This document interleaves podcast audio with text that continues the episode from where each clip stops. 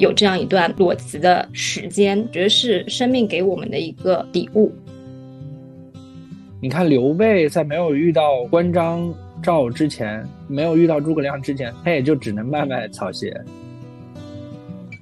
相信自己，你是值这个钱的。我发现我的跳槽经历是咨询公司、企业，再咨询公司、再企业。然后每当咨询公司做的深度不够，就去企业把一件事情做深。我觉得是应该追寻热爱，而不是苟且谋生，为了一口饭。只有热爱，才能找到热情。但如果说我感受到一个公司老板既无知又傲慢，又对人评头论足、打压太多的话，我是绝对不会饶了这样老板。要有内心的骄傲，就是当一群人在一个屋子开会的时候，我内心自信，我是这个屋子里这一块我是最专业的，我是可以大声说话，hold 住全场的感觉。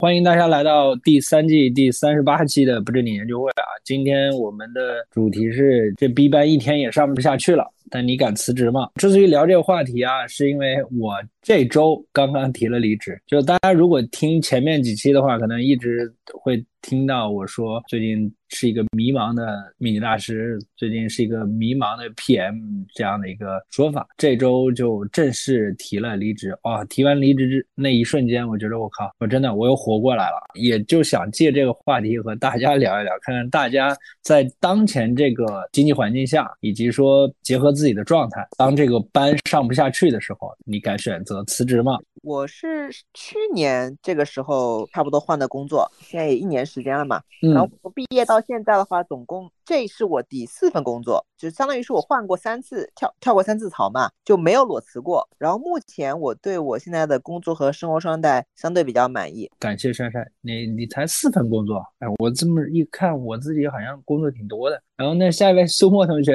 啊，我是去年八月份，然后从一个比较稳定的一个一个稍微人数比较多的一个公司辞职了，然后后来就在一个创业的一个小公司。哦，我现在在看新的工作机会啊，说不定你跟在 b r e n d n 聊完就找到工作机会了。你可以多透露一些你的信息。那我们下一位李琦，就是没有了工作以后，自己拿什么来迅速给自己掏个底，自己经历一个完整的过程。我估计我在找工作，这个除非是合作啊，这种形式会比自己在找工作这种概率已经不是很大了。要么就自己做咨询，要不然就是和别人进行项目合作这种形式。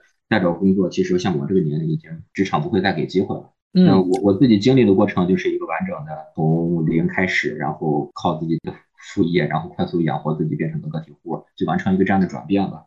那我们下一位刚林，哎，大家好，嗯，我呢就做过两份工作，而且两次都是裸辞的，到现在为止已经有四年多了。然后呢，这中间可能也考虑过找工作，但后来觉得好像。为了找工作找工作也不是那么回事儿，所以后面好像不以找工作为目的了，反正就是不焦虑，就这个样子。所以你四年没工作了，这个经济实力可以啊？这跟实力没什么关系，就是就是能吃起饭嘛。好的好的，那下一位小萌。嗯，大家好。我自己是从来没有裸辞过的，基本上都是找了下家之后才会换工作的。嗯，那最近的话，有朋友喊我出来创业，那自己公司的工作呢，就是也不能说做的很开心，但是也没有说就是会被裁员这样子，因为现在就是呃，互联网公司裁员都挺厉害的嘛。其实能有一份工作，就大家都会觉得还比较好。如果真的是创业的话，就是。感觉还是能感觉到很多压力，而且还是能感觉到自己对自己没有那么强的一个信心，对。但是你如果在公司工作的话，你会觉得说没有办法做自己真正认可、觉得很有价值的事情，更多的还是在一个就是服务者嘛，服务领导这种感觉，所以就是处于一个思辨期。嗯，一个思辨期。感谢小萌，那下一位大飞哥。哎，大家好，这是好多年前了，二十年前的事了。嗯，然后辞职就下海了。嗯，那也是裸辞。现在想来还是冲冠一怒，然后就就这么干了。没想过其他的，也没想过再就业。我我想再就业的时候，可能会跟上一份差不多的经历吧。总想自己去看看自己会碰到什么样，然后就走到现在了。人家都人家都说做了创业者就回不去了，这个是不是真的？我们一一会儿大飞哥可以分享一下。嗯，可能是的吧，但是总有一个概念就是啊。呃，以后再去，万一要再要进职场，我觉得我任何岗位都可以干，关键是自己会不会低下头来啊？好，嗯，感谢大飞哥。那我们下一位韦同学，简单介绍一下，我现在就是在高新科技的一个国企吧，外面也有一些诱惑，一些猎头橄榄枝，但是感觉自己家里就感觉。嗯，害怕你出去上了手皮，就这有点犹豫，该不该坚持自己的想法？所以你是有机会对吧？然后但是还不敢辞职。哎，那我们下一位也是个创业者，晶晶总。我原来是体制内，体制内，然后出来之后，呃，进了一家互联网公司，然后又从互联网公司辞职，然后做现在的这个公司。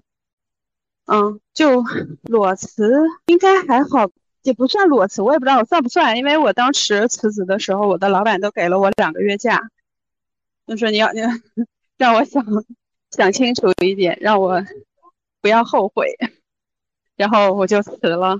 我以前的老板和局长啊，对我都还是可以的，嗯，是还算比较幸运吧。好，嗯，那感谢感谢金英总啊，一会儿听听你的分享。嗯，我们下一位王璐同学，我有过四五份工作，工作十五年，每一次都是裸辞。我每次都是，呃，辞职完以后思考一下想干什么，然后少工作，顺便放松，得两个月，短则一个月，也也没有太长了。因迫于经济压力，就去找下一份工作，就是年轻的时候。但是自从有了孩子，有了房贷以后呢，就是。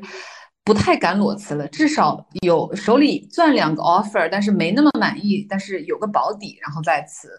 我目前还是蛮享受工作的，因为我觉得打工人里边，我的工作还算是比较舒服，然后比较能找到价值感，然后也可以养家，所以我觉得自己还是觉得工作不差，然后呃，不断在这份工作里寻找意义，然后。找自己怎么能实现自己的价值，就是把它当成一个，就是工作不是最主要的，你要通过这份工作实现什么是最主要的，这是我的想法。然后也顺便再找一些第二曲线，因为我先生在创业，所以我也开始做一些创业的相关的事情，就是打算斜杠一下。但是这份工作我觉得我还是热爱的，它给我知识，给我能量，让我觉得每天很兴奋。大家好，我是小兔。工作对我来讲，它其实挺大程度上的改变了我的性格。我觉得我有很多的一些 learning 或者说改变，其实是通过工作获得的。然后我觉得也在这个过程当中，其实你每个阶段不停的在去思考，比如说这个阶段工作对于我的意义和价值是什么。然后可能到了下一个阶段，我想要从当中。获得的东西，我觉得人生每个阶段，它其实是你想要从工作当中获得的最核心的要素会变。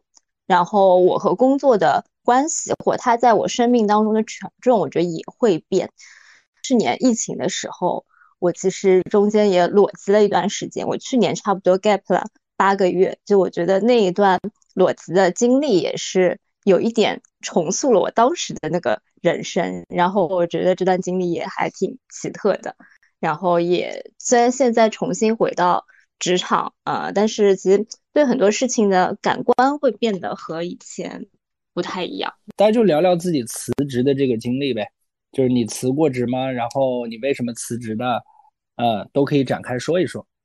要不我先来说一下，就是我今年裸辞了两回，第一回是。就是从华为出来，啊，当时觉得可能会跟老板出去创业啊什么的，但是出来了，我会发现自己这边会有很严重的焦虑，就是可能我没有拿到钱，或者说在家里面待着，好像我并不是一个自律的人，所以就这两个月之后，我正好找到了一个机会，我就去了一家新公司，呃，做一个职业上的转型，就去之前提到的去做什么敏捷大师 PM 这样的一个工作。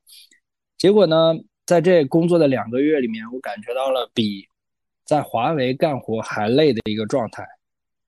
你做的一个职位，实际上并不是很需要你这样的能力，但是呢，他又给了你很多的钱，然后就成了我感觉对不起老板的钱的那种感觉。所以，的，真的熬了两个月之后，我说我就提出了离职。我觉得这样的心态，我下去我会崩溃的。我前两天就是这周，我早上根本起不来床，我就不想去上班。所以提出离职的那一瞬间，我觉得哇，我又活过来了。我又可以跟所有的人平等对话了。我并不是比你们差，我只是真的受不了。我也想去做一些自己擅长的事情。所以后面辞职之后呢，我也不知道准备干什么。目前来说，就想着真的要歇一歇了。如果大家有什么合适的想要合作的东西、事情，都可以找我。我可以提供什么游戏化实战的落地啊，或者是做一些做一些咨询之类的。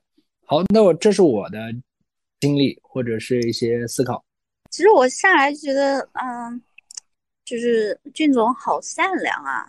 就是你拿你觉得你拿到的工资 很高，但是你又没做什么事儿。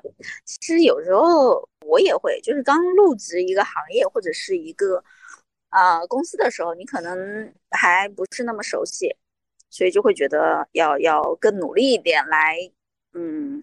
回报老板或者说领导的那种认可吧，那现在我就不太会了，因为我觉得我值这个钱。嗯，我回顾了一下我的职业生涯，除了自己做老板的那些年，我发现我每一份工作都是裸辞的。当我发现这个工作不能带给我能力上的提升，我就一定会裸辞，我就一定会离开。哪怕我在那里特别的舒适，我之前有分享过，我可能在一家机构，我一到，然后同事就帮我倒好了水，买好了早餐，然后呢，我就看一下我的规划，看看有没有需要我去聊的客户，如果需要呢，我就边吃早餐边化妆，然后我的同事就帮我扎头发，反正我就是过得像皇太后了。但是这样的环境下，我还是会辞职。就是所有人都哄着我的情况下，我还是会离开。但我觉得我在这里不能够再做提升了，因为都是我教别人，没有别人来教我，我就会选择离开，换行业或者换公司。这就是我唯一的参考标准。裸辞彷徨过没有？从来没有彷徨过，因为我对自己绝对的自信。找工作我觉得好简单。所以，我我是绝对自信的，但是我换行业，我会有一点点小的害怕。但自从我想通了这件事情之后，我就再也没有焦虑过。我觉得现在把我放到任何的行业，我都不会焦虑。我觉得没有问题啊，我有学习能力啊，我我都可以学啊，对吧？既然他们能雇佣我，说明我就是可以的，而且我特别。认可润总说的一句话：三十五岁之前不要太看重钱，而要看重自己能力的提升。当你把自己变得值钱的时候，其实你就钱就会追着你跑吧，就是这样的。然后我的学生有个十来岁的小姑娘，她问我说：“老师，我可以做什么工作呀？我要做什么工作啊？我很焦虑。”我说：“做你喜欢的工作。”他说：“那能赚到钱吗？”我说。每个行业的顶尖人才一定可以赚到非常非常多的钱，这就是我的一个一个大概的情况。那个我我也想解释一下啊，就是说，呃，我倒不是说什么善良或者说什么，只是因为我真的认可这个老板，然后当时来的时候是想做一些事情，但是呢，可能是一些工作安排让我会觉着。我没有发挥出自己完全的价值，因为我的价值根本不在这一块儿。可能他现在雇佣的那个人，所谓的我的上级，如果换成我会干得好。那如果是这个样子的话，我干嘛在这儿啊？而且很多东西我还使不上劲儿，所以是这个原因。从善如流，那也是一种双赢的思维，不只看自己的利益，而是看整个大局，说明你很有很强的一个大局观，然后你的内心也是很善良的。感谢感谢肖静同学的认可，我也觉得自己可能是不是有点过于善良了？这么多钱为什么不拿？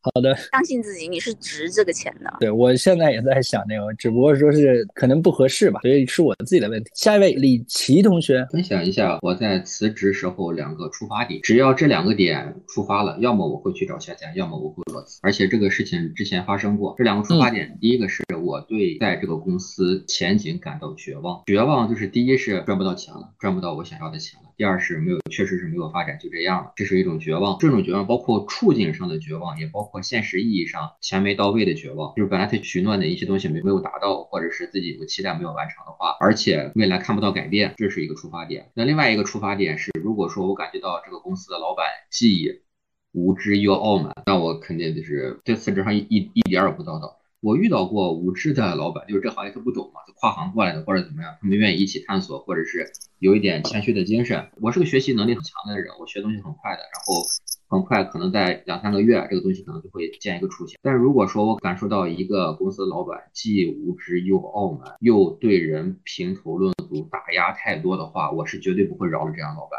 这个其实也是说给很多老板听的，就针对团队里比较。有能力，或者是觉着能担起一块事儿来的东西，特别是运营新项目的时候，不要对这个项目保持太傲慢的一种状态。就是这个事情，哎呀，很简单的两三句话就搞定了。我以前在青岛时候遇到过一个做石材的华人老板，他以前靠干工程起家的，其实做的还是挺成功的。但是在一段时间内，他想自己干了，就想从青岛进石材，然后到加拿大嘛。然后整个过程里面，他他会认为这个事情真的很简单，很简单，很简单，不断说很简单，因为他看别人干成过。但是让他亲自来干，或者是上这个新项目的时候遇到一些问题的时候，他就会第一是傲慢，第二是对你进行盲目的否定。就这个东西就跟什么，哎你不行或者怎么怎么怎么样，这种否定，我就感觉这个人既然这么傲慢，既然这么不相信我，那好，那大家也不要也不要合作。这两个点是会自动触发我辞职的两个点。嗯。好的，感谢李琦同学的分享。之前王璐同学说你每一次好像都是裸辞吗？我记得你说对的。那你是一个什么样？当时抱着一个什么样的心情，或者是为什么要辞职啊？我这个人是一个理想主义、自命清高的人，我就想找到一份不将就的工作，然后要真的喜欢这个行业或者是这个手上做的事情，公司多大暂时没关系。就是就比如说我是学。工业设计的，但是我所在的北方这样的设计公司很少，我就大学毕业就来上海，先在一家专利公司去工作，复旦科技园，有一家专利公司，它很小，进去就是画 CAD 图的，就是非常基础，画的那个图都没有透视。老板人非常好，氛围也非常好，但是我工作的内容是自己不喜欢的，因为它和设计真正的设计离得很远，所以我就立刻裸辞。那是北京奥运会那年是零八年。然后就裸辞回家待了几个月，又回来找到了一份真正的工业设计咨询公司的工作。虽然那时候赚依然很少，但是做到真的是在做自己想做的专业，能发挥自己所长又有热情的工作，我真觉得很开心。虽然每个月到月底都得跟爸妈伸手要钱，刚毕业的时候，但是还很开心。后面又裸辞，觉得这边好像水平就这样，然后一个本土的小咨询公司，然后又去了一家企业。我发现我的跳槽经历是咨询公司、企业，再咨询公司、再企业。然后每当咨询公司做的深度不够，就去企业把一件事情做深。在企业做深又觉得比较没有空间成长，或者又比较无聊了，又换到一家咨询公司。这样越换越大，越换越大，反正就是去了一些比较顶尖的企业，然后去去了一些比较顶尖的咨询公司。然后现在还是蛮享受工作的，我觉得是应该追寻热爱，而不是苟且谋生，为了一口饭。只有热爱才能找到热情，才能把事情做好。我非常同意萧静的观点。嗯，我也觉得有些时候你是应该坚持自己的热爱。其实我这回离职就是有一个点，叫做我发现如果我这么干下去，我原本的积累的一些信心啊，可能或者说。我作为制作人的一些骄傲全都没了。如果是那样的话，我会怕我后面完全做不了东西，也是有这样的想法。对的，要有内心的骄傲。就是当一群人在一个屋子开会的时候，我内心自信，我是这个屋子里这一块我是最专业的，我是可以大声说话，hold 住全场的感觉。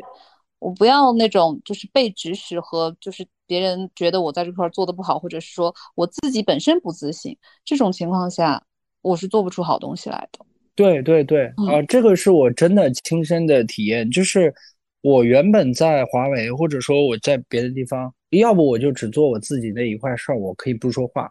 但是如果说这件事情是我知道的，我原来当面和华为的大领导怼过，我说的大领导就很高位置的那个大领导怼过。就是因为这是我专业，我知道那时候是极度自信的，但是现在就状态不对，所以那我就果断提出了离职。哦，听你这么一说，我前阵子有有一个职场上的事情啊，就是有另一个部门，因为我们是设计部门，另一个部门是研究院科学家，然后。那个科学家跟我在合作的时候，我们本来是企业内部的 partner 关系。然后他跟我合作的时候是说：“哎，你听我的，我是呃 project leader。”我说我是 eco partner，他说他是创新博士。然后我就很搞笑，我就说这个时代还有人用 title 来什么什么。然后我就很不爽，直接去找 CEO，就中国区的 CEO，跟他直接说你们团队的这个谁谁谁是是怎么样的，然后就把这件事情直接跟大领导说。然后，当然我不是告状啊，我是在说企业文化和沟通。我是想通过另一种方式去帮他，因为一颗螺丝钉可能输掉整场战争。如果这个人的合作态度是这样的，这个项目，这个很重要级别高的项目可能 fail，可能会影响到公司未来什么什么样。我是给他分析了现实和未来的利弊，而不是说哦，这个人比较傲慢。我我很尊重一些，比如说高学历的博士或者博士后，他们有一点点 ego，但不是每个人都这样的。这个现实会影。影响到合作和更多的，比如说心底的尊重，我可能是被触动到了内心的一些比较我 care 的东西，然后我就直接当天就直接找了 CEO 去聊，我觉得我自己做的很棒，然后比较真实，我在职场中也非常真实，不隐藏，不虚伪，然后不去奉承，然后我觉得就做自己就好了，然后事情做好，人也还可以，当然不用做一个大好人。感谢王璐同学的分享，也对我很有启发啊。那下一位，要不刚雷你聊聊你四年的不工作的经历？四年不工作，这就不是经历了，只能是生活了。选择辞职，他也不是当时你们可能是说，比方说是为了发展啊，或者一些现实的一些禁锢的东西，或者是机会的选择，或者是爱好啊什么。啊，我不是的，我既不认为是行业出了什么问题，也不是认为老板有对我怎么样，或者我有什么委屈，或者有什么好的机会，我只是突然感觉好像我就是一一直找不到自己这种状态，停在那里就整个生命是停止的。而且还不是说离职那一段时间，是很长一段时间，好多年会有这样一个状态啊。虽然别人眼里看上去你可能是阶段性的成功过，或者说哎你这个职位是合适的，或者说哎你在这方面是有积累的，但我自己知道，其实人是停滞的，这种停滞是很可怕的停滞，就相当于你从中获取不了任何的营养或者这种力量啊。这是可能是跟每个人不一样的哈。自从我感觉到这个，然后正好是有一个时间点。在那个时候，就比方说，好像看上去比较合情合理，可以离职，然后我就把它中断了。然后中断了之后，我就一直在想，我为什么会是这样？然后想着想着，中间有一小段，我是想着再去就业的，嗯，然后有很多朋友来介绍，然后我还真有一次我去再去应聘了一家公司，也是做一个负责人。然后去了两个月，我就回来，我发现状态又回去了。我说我这不是我要的，然后又回去了。然后这样一下来的话，就将近。其实四年都不止了，四年多了，什么样的感觉呢？就我现在对自己的感觉，就是他没有焦虑，他也没有所谓的就目标计划。也没有所谓的害怕恐惧，但是也不是一潭死水哈。他其实我感觉生命的力量在回来，这种感觉就相当于是我先把这个退休的这种心态先体验一遍，然后我想倒着活着回去，你知道吧？我想通过这种心态的调整或者自我的这个发掘，可能过一段时间之后，我可能力量感或者生命感或者这种起来了之后，也许我就再不想着我是哪天不工作或者是哪天退休这种。概念了，我现在眼睛里它是没有一个所谓的年龄的概念，你知道吧？那你就已经超脱了，是吧？对，它是一个，就相当于说，从你成人开始，一直到你死亡之间，你是把把牌打散了。如果是一把牌的话，哈，你是把它相当于洗牌洗过了，洗完了之后，你只是说这段时间你想出哪张牌？我可能先把退休的牌先出了而已。还可以这样，这是一个新的角度啊，就先把退休的牌出了。因为人生的牌有限，所以你为什么非要从三出到王呢？那如果反着出也是不是也一样呢？或者乱着出也是一样呢？当当然，首先是你要找自己的感觉，就是你觉得现在哪哪张牌更重要啊？时间不是问题，甚至职业发展也不是问题啊，这些都是外界给的一些，可能所有人认为是有道理的，但恰恰它对于人来讲，它其实是没道理的。所以，我现在是完全是随心所欲的，到哪个阶段我就做什么样的事儿。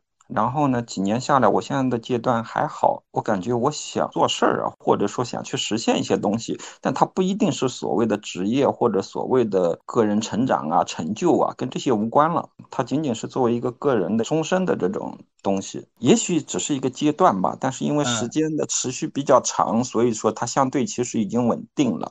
而且我算是比较感受很好，嗯，其实自己身体感受好要比什么都好。黄金老师从心理学的角度来说，你之前的类似于案例啊，或者说什么，都是什么情况下会那一刻崩溃了，或者说？提出离职的状态，它是一种什么样的原理？原理提离职还蛮多的，要么受委屈了嘛，对吧？要么钱没给到嘛，基本上就这两种方式。对，受委屈了，有可能觉得自己的才华没有被呃发挥，或者说在人际关系上，他可能也出现了一些瓶颈。基本上就是这两种，如果是主动的，要么钱没给到，要么就是受委屈了嘛。其实我和肖静有点像，就我们身上都有一种不知道哪来的自信。从我的看来，就是我觉得这其实还跟人生的一个底层的东西还是有关系的。你这辈子到底要干啥？其实工作本身它当然可以实现价值，它也它也可以通向人生的意义，但这意义可能还是得自己想清楚，这意义到底是什么？嗯，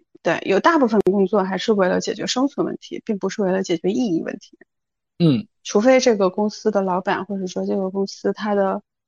整个的企业文化，因为公司就是老板的法阵嘛，就像我们公司的我们公司一样，就是这我们公司就是我的法阵，对啊，就我这我是个什么人，我就能把这个公司变成什么个样子，对，所以如果老板对老板 OK 的话，然后小我我一般跟我员工是这么说的，就说你先看这个赛道，你想不想来？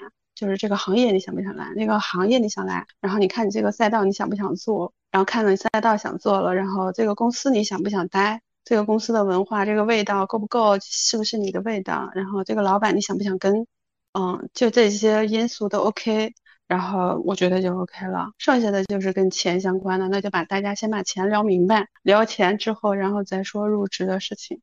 对，基本上我跟我的员工就这些事儿你都已经定了，那就不用想着。离职的事儿，想着这山还有那山，对吧？我跟我员工也会说，我说那你来干啥？就你来找我，你来找我们公司干啥？你要这个岗位干啥？对吧？一定是跟你的人生目标是有关系的。你现在做的事情跟你人生目标没有关系，那你也待不久嘛。待不久的话，那你还不如不要来。嗯，对啊，不要就是从公司的角度来说，我觉得也会比较浪费资源嘛。要培养一个人或者让他试错也是资源。是的，其实呃，我我就感觉我这一次是。刚才你说的那种，其实没想清楚到自己到底要什么，或者是准备怎么干，结果走了一个不合适的路子吧。可能还是跟自己的人生目标是有什么想做什么是相关的。就像我当初离职的时候，因为我当初做的也还挺好的，我我做体制内我已经做到国家正科了。嗯，国家政科对于当时女生来说，以及那个年纪的我来说，应该算是还不错的一个成绩吧。嗯对我在我们同学里面也算是还不错的。当时有很多人说：“你们干嘛要离职？”我离职的理由就是这个事儿跟我人生已经无关了，就是不再指向我的人生的目标了。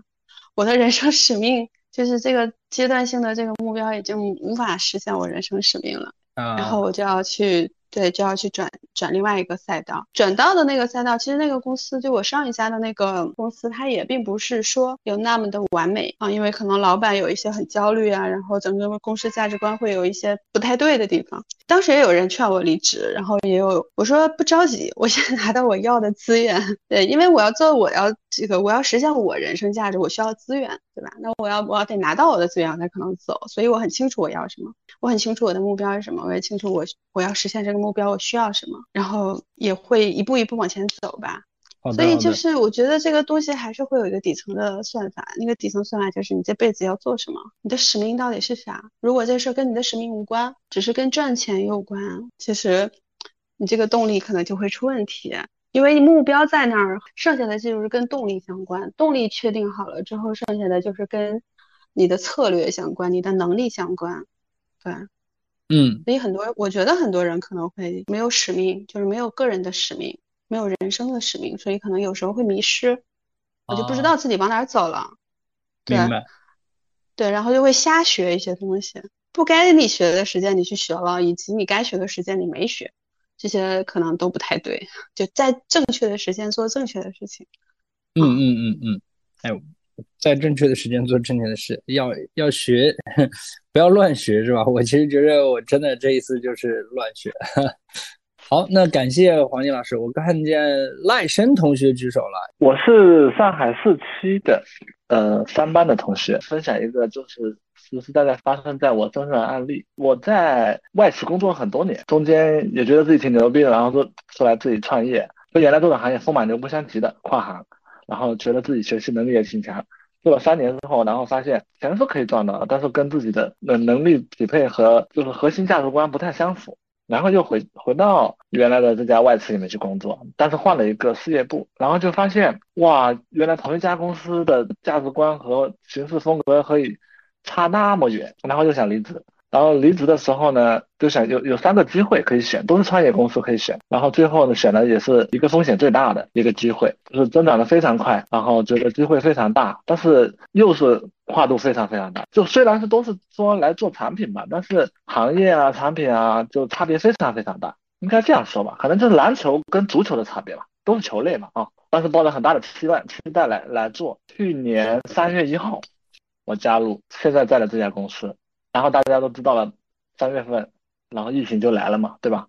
三月一号加入这家公司，三月十二号我就被封闭在家里面了，然后从到六月一号才解封，然后这疫情期间的三个月，公司从狂奔突进到掉头向下，就是完全战略改变，然后从急速扩张变成快速收缩，就原来的战略就全部都全部都发生调整了，就一下子跟。之前的想法啊、约定啊都非常非常不一样，然后我就在想，我靠，这不跳到大坑里了嘛，对吧？本来想的是来这边跨行业，然后可能还有一个适应期，好好来做一下，然后也有一个现成的团队。但是来了之后，业务收缩，跟核心业务离得越远的这个团队，就首先被优化掉了。我们本来有七八个人、八九个人的团队，就剩下两个人，就像我，我跟另外一个团，然后可能我们要开发的产品啊，那个方向也不做了。我当时就在想，我靠，这个事情怎么搞呢？就感觉哇，怎么运气这么差？就开始自我调整，来都来了吧，然后这么快拿了就走吗？还是得自我调整来适应这家公司的打法，去做自己力所能及的事情。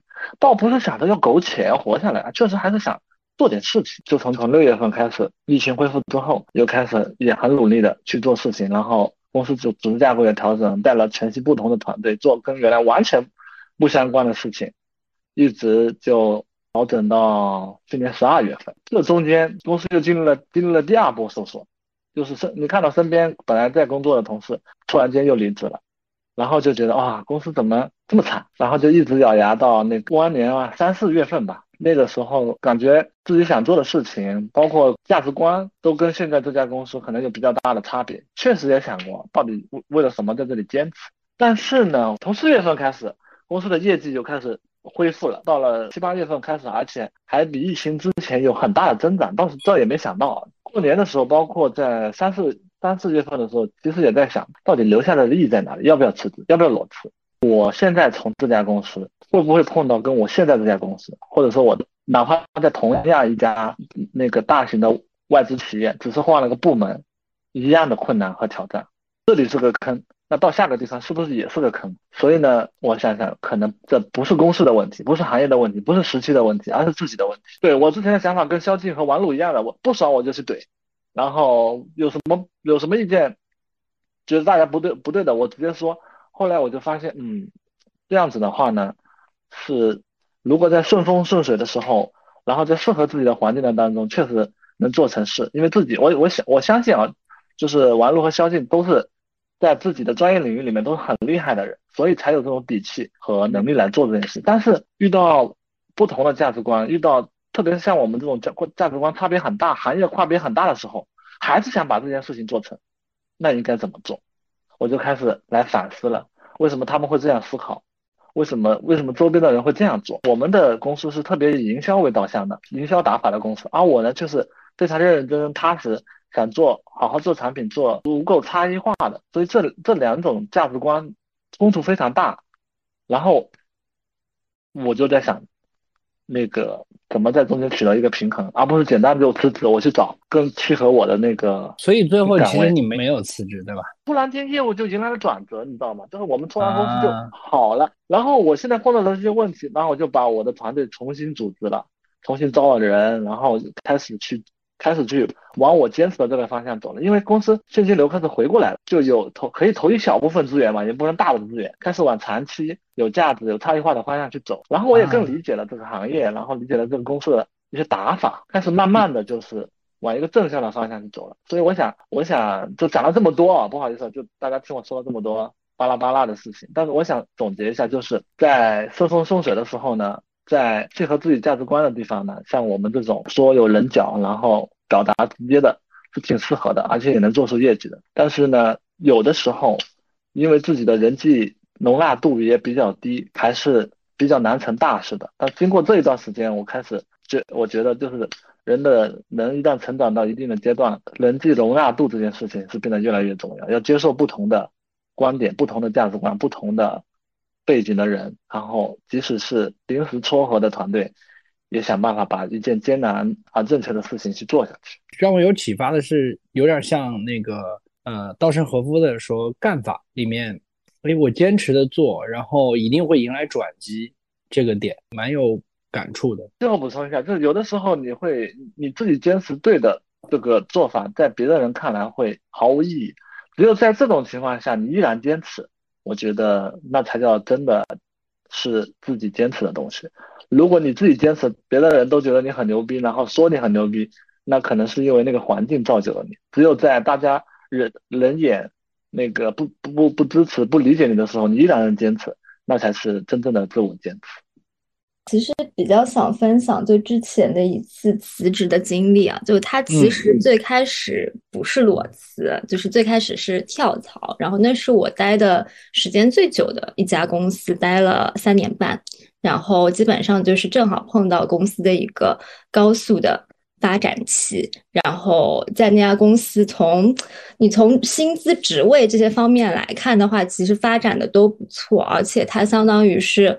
呃，我们那个战略定位咨询里面那个行业最 top 的一家公司，就是其实客户的资源等等也都很好，但是越做到后面，其实我会觉得说，它给我的意义感让我觉得没有了。就我后面觉得越来越多，它就变成了一份好像就是旅行工作本身。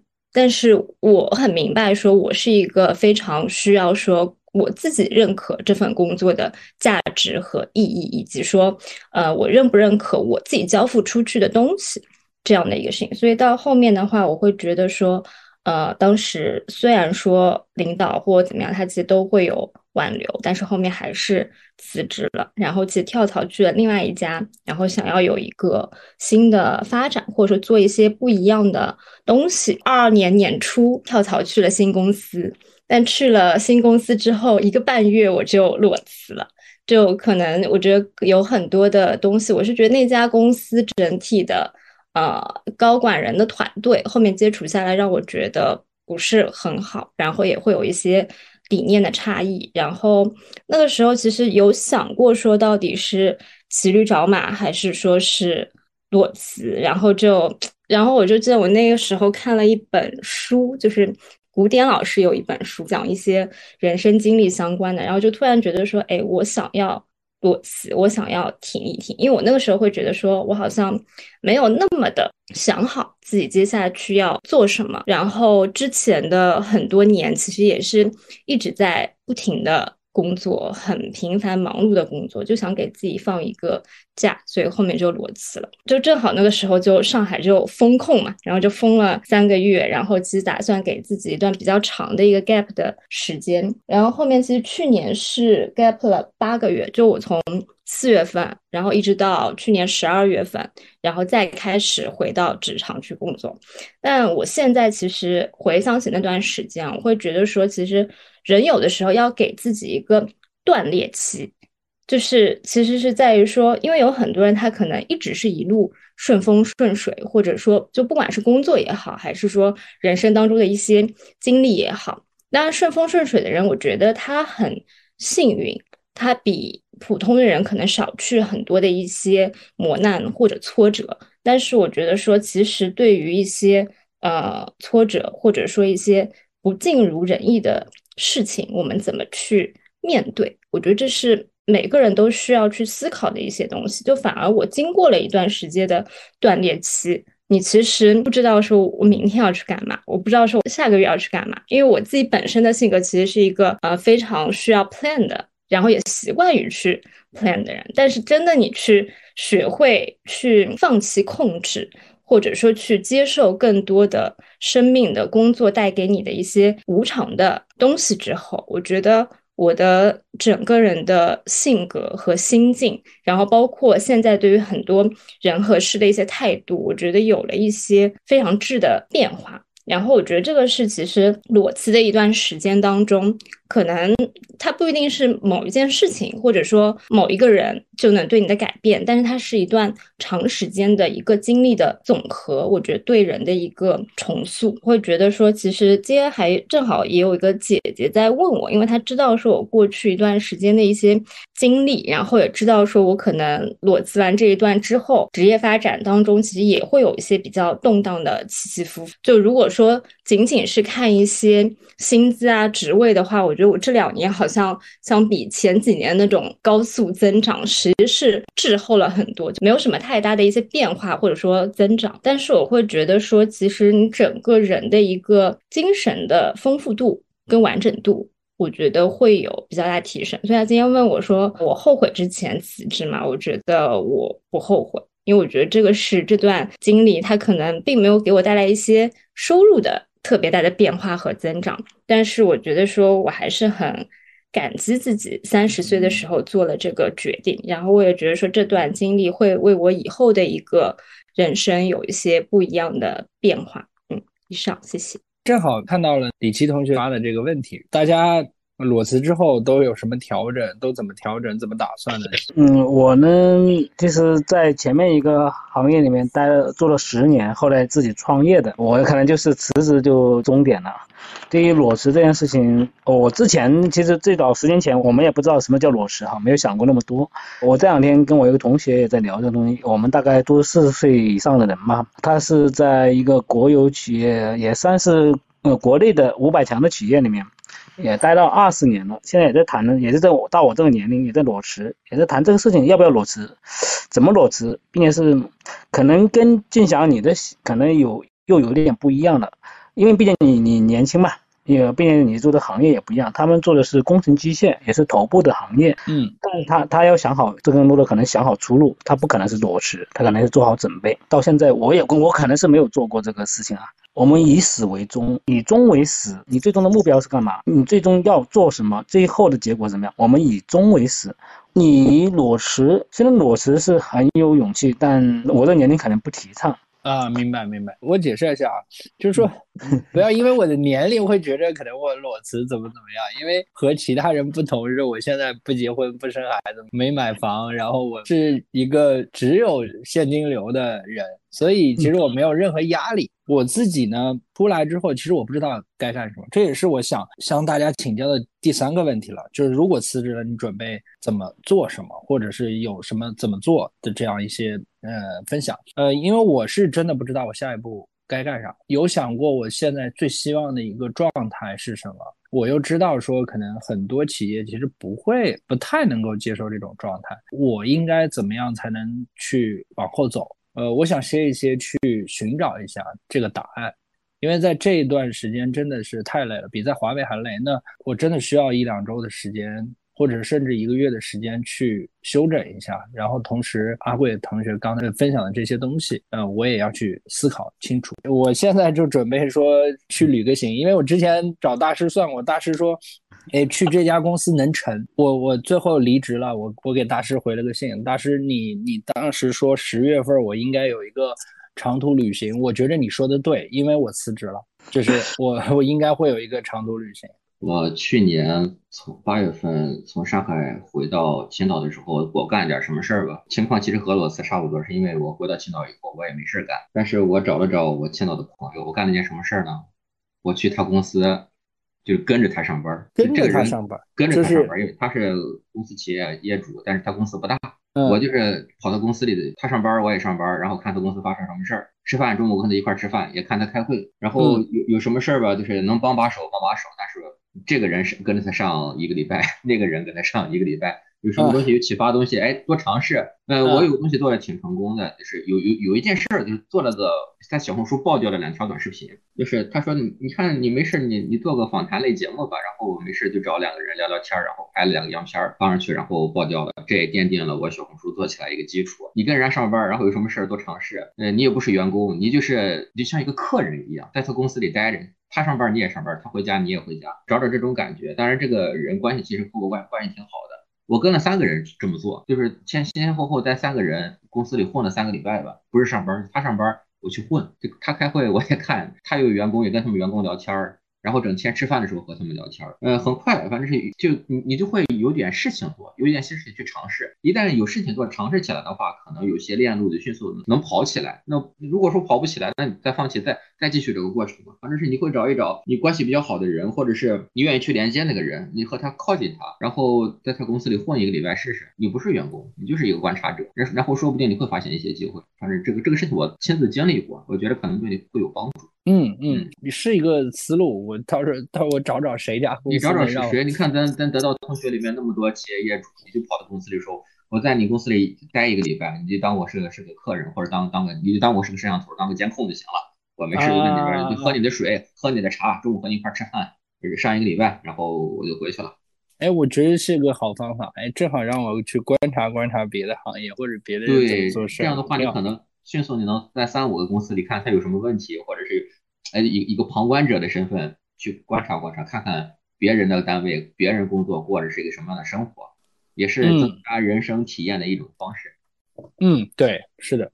好，就这样。嗯，感谢李琦同学的分享。因为我每份工作都是无缝衔接，因为我从去年同期的时候不是换到现在这个平台嘛。但是现在这个工作呢，它虽然都是保险行业，但是它的薪资结构上可能不太一样。你像原来我在那家公司的时候，我们是有底薪加提成嘛。这个新工作的话，它是没有底薪的，它就只有提成的一部分。但是我也没有觉得我是裸辞，就我可能不太会把自己这个转变定义成裸辞，因为我可能在我原来的这个定义当中的话，我可能觉得裸辞是指说离开了上一份工作，但是还不知道将要去往哪里，我认为这是裸辞。所以我希望我每次换工作的时候，都是先找到了下家，或者我已经想好了我要去哪里，我才会去换一下。那感谢珊珊哦，这我也其实也之前一直都是无缝衔接。今年这个状态吧，越是大环境不好，我感觉我越不怎么想。哦，你这么一说，我突然想起来，有一次就是那个是应该是在二零一六年左右吧，嗯，是我第二份工作。然后有一段时间也是因为，其实应该是因为企业的那个文化，包括说可能就就是文化层面，也不是因为加班。我觉得特别难受，就是特别想走嘛，特别想裸辞，特别想裸辞，但又觉得说裸辞就就就很挣扎嘛。然后呢，我就跟领导请了三天假，两天三天假，就跟周末连在一起，刚好就有那么大概四五天嘛。然后我这四五天我就去了，当时在珠海，我就去了珠海有一个叫东澳岛，不知道大家有没有有没有人去过的？呃，上面有个 clubmate 嘛，我在那里待了四天，一个人，那个岛就没有人。那个酒店就我一个人，就那个地中海俱乐部嘛，那个酒店一价一价全含的。然后我在那里就是你，因为就跟领导说了嘛，我就直说的，我说我状态不太好，我需要去休假一下，你最好不要找我。然后他真的就没有找我，所以那四天。是没有，真的就是没有工，就是嗯，没有人来找我去处理工作的状态。然后我是用那四天，就是好好的又想了一下这个问题。然后我想完之后，我觉得还是要，就还是要回来上班嘛。啊，就这是可能我我我印象比较深刻的就是特别想裸辞，但是最后调整了之后，我觉得还是不要去裸辞了。其实谁想裸辞呀？之前也想找个好下家之后再动，但是身体实在扛不住了。你每一次的间隔时间都好短啊，什么就休息一个月，然后就休息两个礼拜，然后我可以让你呃 happy happy 一下。我我就这种一休息就休息好好长时间。就比如说我之前的经历是，人的错位是时常发生的嘛，你要找到就是又喜欢又有钱的工作是非常难的。就像之前我的经历就是，我是学。呃，新闻媒体还有呃影视制作的嘛，所以我之前是在电视台实习，我很喜欢那个工作，但是他不给钱，对，这属于喜欢没有钱。然后在后面呢，我很喜欢电影，所以我就去学了电影，然后都是脱产学的嘛，然后还花了好多钱。然后呢，我就去了剧组，然后那也是我很喜欢的工作啊，我很喜欢，但是呢，他们并不看重我的才华。以及他们觉得我是那种 too qualified 嘛，他们说你研究生毕业，你为什么要在剧组跟我们一起？什么那那个一个村儿的都是一个村儿的那个灯光大爷们，说你为什么要来这里，对吧？又苦又累，就一天工作十六个小时嘛以上，然后身体也吃不消，对身体，然后还不给钱，然后也没有社保什么的，所以钱和身体也对不上，所以这个也是没有匹配上嘛。然后再后来，我成为了培训机构的老师，其实也是蛮意外的吧。我并不是学外语专业的，但是因为可能天天赋吧，然后就。呃，学习，然后那个还可以，我挺喜欢，我很喜欢小朋友，然后我也很喜欢英语，工资赚的也还行，但是呢，赶上国家的政策啊又没有了，所以就跟时代又不匹配，然后又又又没了，然后就是被嘎掉了。嘎掉以后呢，然后又有个公司来招我说他非常想要那个教培，那个教培机构很大嘛，就是学校司嘛。然后他说想要同样理念的来招我，他他大概以同部门两倍的薪水招的我，说因为他觉得我很有才华，什么公司正好是初创企业，所以想要大力发展，然后他就招我。但他是一个旅游公司，然后后面发生什么了呢？疫情来了，所以这个又跟时代没有撞上嘛。他想给我很多钱，但是实在不允许，直接封城嘛。然后旅游公司就基本上都快没了，所以我直接我因为我是部门里边薪水最高的，所以直接就被卡掉了。又被干掉了，所以就是拆掉了，应该当时不是辞职。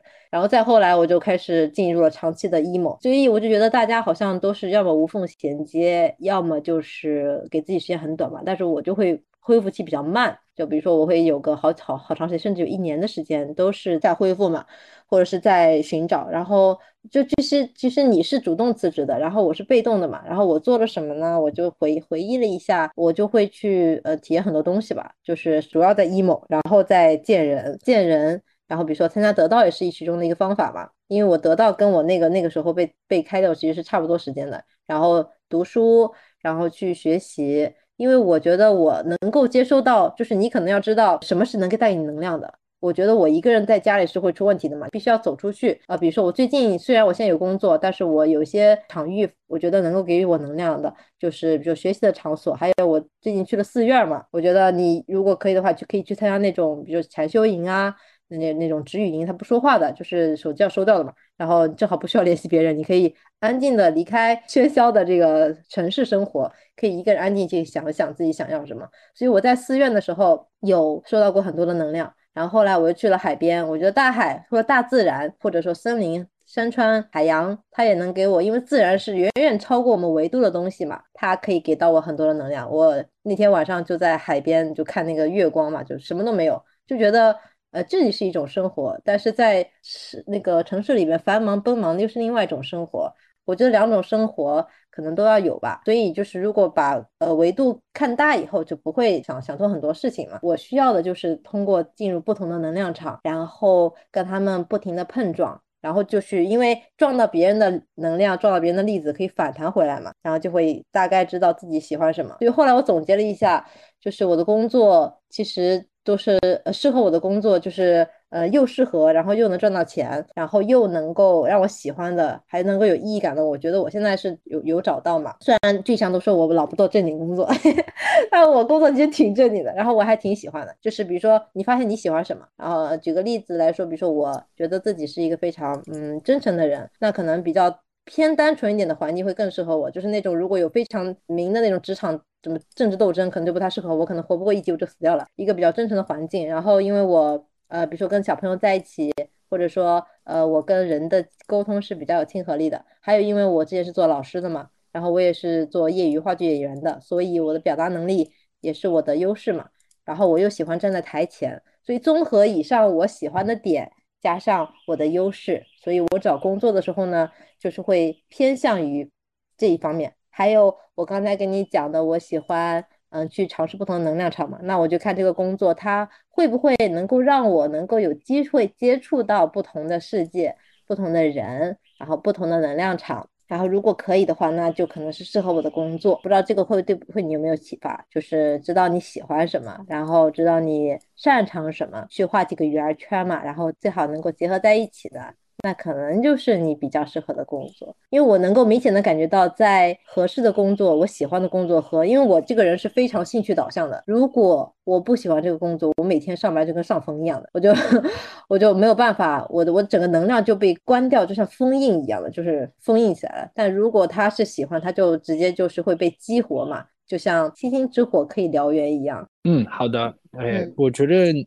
我我其实挺羡慕你的这种工作状态和就是人生的呃状态的啊，就是说我没那么的自由，我这人比较还是没想清楚自己的，所以。也是要趁这段时间去休整吧。大家对今天我们聊的这个话题有什么想法，有什么启发，我们都可以说一说。不要想今天晚上只只是把我以前那些什么什么回忆叫出来，其实就是掉在坑里没有上岸的日子，其实挺黑暗。我我那些感觉其实又又出来了。当时每次上岸都有一些幸运吧，但是在上岸之前确实状态挺不好的。就是现在这个感觉又又出来了，就是你每次上岸之前，或者是拿到一次机会之前，确实。是有一个黑暗期的，而这个黑暗期当时对我来说是挺难熬的，就是这个感觉回来了。那今天其实我已经贡献了一个想法，你可以考虑考虑我我那个建议啊，我觉得那个建议是有执执行性的。然后你可以列一列有哪十个人，列列十个名单，我去明白去基金公司当去体验十天的心理咨询师，你不知道金金总同不同意啊？金总同意吗？如果可以的话，我我去给你一段时间，给你做做助理。还有啊，我可以去找郭帅啊、老郑之类的都可以啊。是个思路，我要去执行一下。哎，大飞哥，今天晚上有没有什么？呃，我第一份工作其实刚毕业的时候有好几份工作，然后我选了一份工资最低的，干了半年，然后直接顶撞了上司。其实顶撞的一个原因就是，我觉得呢有一些他们的工作方法太 low 了，然后就做了一个提案，还花了好多自己的钱，然后做了一个案，然后吧被他很无视，然后我就直接辞了。前脚把我的方案给塞在抽屉里面，我后脚辞职信就递上去了，被一个私人企业就招过去了。所以第一次辞职呢，没有什么痛苦感，因为就直接被招走了嘛，几天。然后第二次辞职是这个私人老板跟我的一个观念不一样啊，他说的这个企业是他的，跟我一点关系毛关系都没有，不用替他筹这么多心啊。然后我就摔门而出去了。他也给了我两个月吧，他说哎可以让我冷静一下，想好了然后再回去，然后就拜拜了。工作了两年，稍微有一点点可以过一两个月的钱。然后有一个同事说哎他要他要创业，然后想做什么？我说好啊，那那就做了吧。然后我就出来。帮别人实现愿望，我很简单，我就想就是做一个事情，我能做决定，我能做这件事情就行。然后我不喜欢的文化，我可以改掉它。OK，就就下海了。把事情想得很简单，关闭很多的一些。那时候创业了以后，我就把很多的出去旅游啊，或者出去聊天啊，都关掉了，就一门心思的啊，想好了，反正已经下水了，就把这个事情做好，保持。能量遇到疫情低落的人的时候，就禁不住的自己会往悲的上面走。如果遇到疫情乐观的人的时候，哎，这个自己不时的能得到能量补充，这是第一点。做什么都不重要，只要我们一直有事干，然后以我们的能力干啥都行了。就是在这个干的一个过程当中，会慢慢的找出方向来的。想出去旅行就旅行，想到哪一个公司看看就到哪一个公司看看，我觉得蛮好的。想到啥你就去做啥。最终我们在这个积极的心态当中，有想做就做的这个过程当中，要想明白我最终要什么。最后我们还是要呃。奔着一点去，这样子可能会让自己更有目标感。阿鬼在里面听的有什么启发吗？感觉大家都在这个裸辞这件事上都非常的勇敢啊！我是不仅是没有裸辞过，甚至没有辞职过，就是毕业以后一份工作干到现在，没跳过槽，相当的不正经了，是吧？我我觉得我可能不太会选择裸辞吧，因为觉得在没找好下家之前就就离职，这个行为对我来说可能太不安全了。也感谢你今天晚上的参与，小杜同学呢？我现在想分享就是，我觉得。每一朵花其实有自己的花期，我反而觉得说，其实裸辞之后做什么具体的事情，这个行动，这个 action 其实是很简单的。你要想做事情，一定能找到的，运动也好，见人也好，或者说啊去其他公司观摩也好，呃，但我觉得说，其实最最重要去调整和内观的是这段时间的自己心态的变化。我如果感受一下俊祥，我觉得我们都是很重视工作的人。但是如果说自己选择了，或者说有这样一段裸辞的时间，觉得是生命给我们的一个礼物。习惯，比如说一直在不停的忙，一直在不停的往前走的这样的人，有时候反而停下来，甚至有时候倒退。它也许会给你一些更加不一样的变化，这是我的感受。嗯，谢谢。呃，裸辞是生命给我们的礼物，哎，这个点其实蛮触动我的。可能今年连续两次之后，第一次的时候我还会有焦虑，第二次的时候就我觉得是一种解脱，甚至我也觉得应该真的应该把那个时间留下来去想想更多的东西。我刚才为什么讲到那个好奇心？其实我是想到，就是说以前听别人说一句话，说。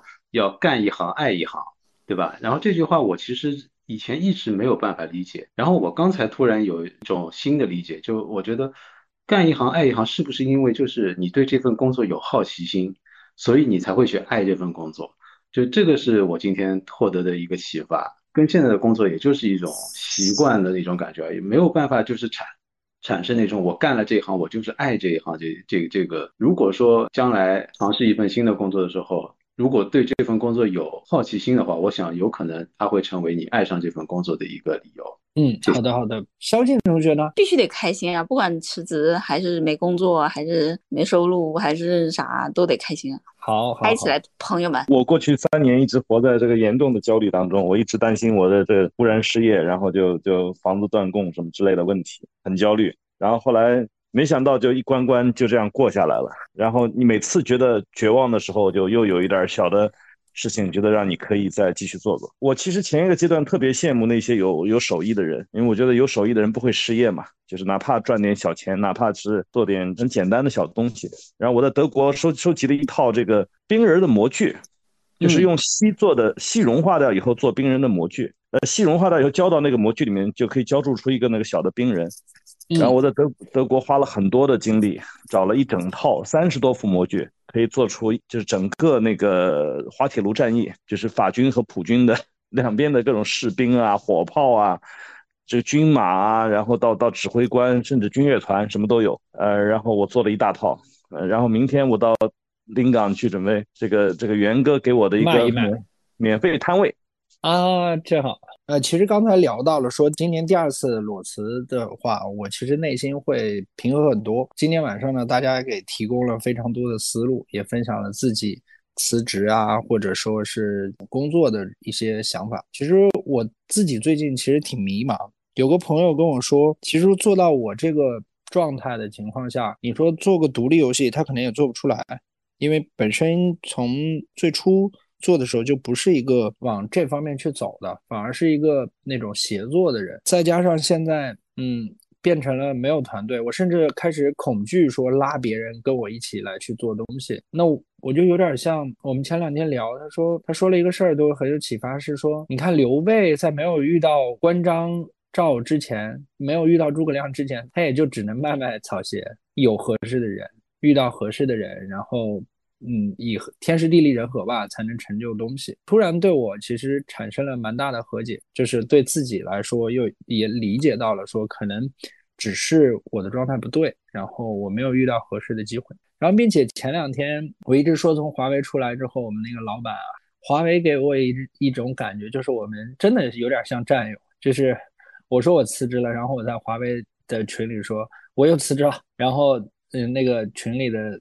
朋友说：“来，中午过来吃饭。”然后我们就去吃饭，然后我们就瞎聊聊各种东西，然后其实聊华为是不是怎么样，聊啊、我的公司工作怎么怎么样，我会有一种非常大的归属感。虽然这一次裸辞，我就没有像上次那么焦虑，我反而会有一些期待，说我在这段时间能不能找到一些更多的这种自己的目标，我是不是真的能找到一个老板去跟他认真的谈，老板我我一定能带好团队，但是呢，我要求时间自由。我在想我有没有这种魄力。反正这次提离职的时候，我突然感觉自己能量回来了。原本在职场里面，我跟我很多事情不想说，或者是因为你是下属嘛，所以你的气场就会低很多。但是当我提完离职之后，我觉得我我跟你是平等的，我又回来了。原来那个俊总就又回来了。今天晚上是蛮大的收获，然后自己这段经历也是一个非常大的收获，这是我的一些感想啊。希望说我自己后面能有有所变化吧。你刚才说到那个，就是我可以时间自由，但是我我可以把你的工作完成。我以前觉得这事儿不现实，就是我觉得应该大家是有现场管理的这件事情的。嗯然后后来，因为我现在公司的大家的合作其实是也都跟你刚才说的一样，就我嗯对员工，我从来不觉得他们是我员工啊，我都是把他们当成就是他是我们的一个伙伴，就是他是个球队啊，就是我只是那个队长。然后有可能就是哎号着大家去玩儿的，所以大家玩儿的方式呢就是各种各样的。我从来没有要求过他们几点你们必须得到公司，然后他们也真的是从来不会早上十二点之前到公司的。但是他们给我的一个感觉就是，他们可以中午十二点之后到公司，但是他们也可以半夜十二点之后离开公司。他们知道他们自己要什么，我觉得这些是每个人都知道自己要什么。就这个公司能给到他他想要的东西就可以了。我的有的员工他可能有的伙伴他可能想要钱，对啊，那你你要怎么做？我帮你实现你能挣钱这件事情。有的人他可能说，哎，我要实现我下一步的职业规划，他想当咨询师。我说 OK 啊，那你要，那我们公司也有这个转型的或者说转岗的一个机制，你需要具备什么能力，你就可以转岗，对吧？那这个能力都是摆在那里的，你跟我无关。跟机制有关，权力都放在机制里面嘛。他也就是我从来没有要求过任何人，就包括运营也是，运营也你就拿到我要的结果就行，你告诉我你怎么做，然后我看看中间有没有风险，然后剩下你怎么做我也不太清楚，因为我也不专业。要么我就说这个事儿我不我不懂，我也不专业，我觉得你比我专业，你可以做好的，我基本上都是这样。明白明白。哎，其实这个是一个很好的状态。我我也自己也是觉着，理论上来说，你带团队的话，应该到最后大家各自在这个地方能找到目标，然后是一种自组织的状态是最好的。我觉得就应该是自组织，因为你一旦变成一个我要求他们做什么，就会变成一个熵增状态了。嗯嗯嗯，就，越都进入混乱状态，它只会越来越混乱，它绝对不会越来越不混乱。嗯对啊，所以包括我们现在在思考那个规模化增长的时候，我们也在想，就是如果就靠我们公司去做一些直营，哇，天呐，我一想想这事儿，我脑袋就疼。我现在这几家店，我就觉得我每天都不要不够睡觉了。嗯嗯我这全国要是开起来，我不行不行不行，这要疯掉了，一定不能让它进入熵增状态。嗯嗯嗯，我看看有没有老板能接受得了，因为我们这行还是不太一样。因为老板要的是目标，他要的是最终的结果。嗯，对对，你就天天二十四小时在公司，你没有拿到结果，你浪费我电干嘛呢？对吧？对，空调不，要钱吗？嗯是呀，对我我就是这么想的。而且我们公司没有工位，他来公司也没有工位，对吧？我们公司都是服务属性的，就是所有都是服务场景，不会浪费钱在工位上面的。明白。所以你，我觉得你的目标是能实现的。啊，嗯感谢黄金老师啊！那我们今天呃不正经研究会第三季第三十八期我们就到这里结束吧。虽然这 B 班真的上不了了，但是该辞职辞职，该工作工作。提醒一句，大环境确实不好，不要乱辞职。这个无数人警告我，但是当身心出现问题的时候，我觉得多少钱可能也补不回来。当身体出现反应的时候，可能是真正提醒你该去歇一歇了。这个经验也分享给大家，但是也同时希望大家兼顾自己的有工作这个事儿吧。欢迎大家之后收听不正经研究会的播客，也欢迎大家评论、点赞、收藏、转发。大家每一次的和我们的互动都是我们进步的动力。谢谢。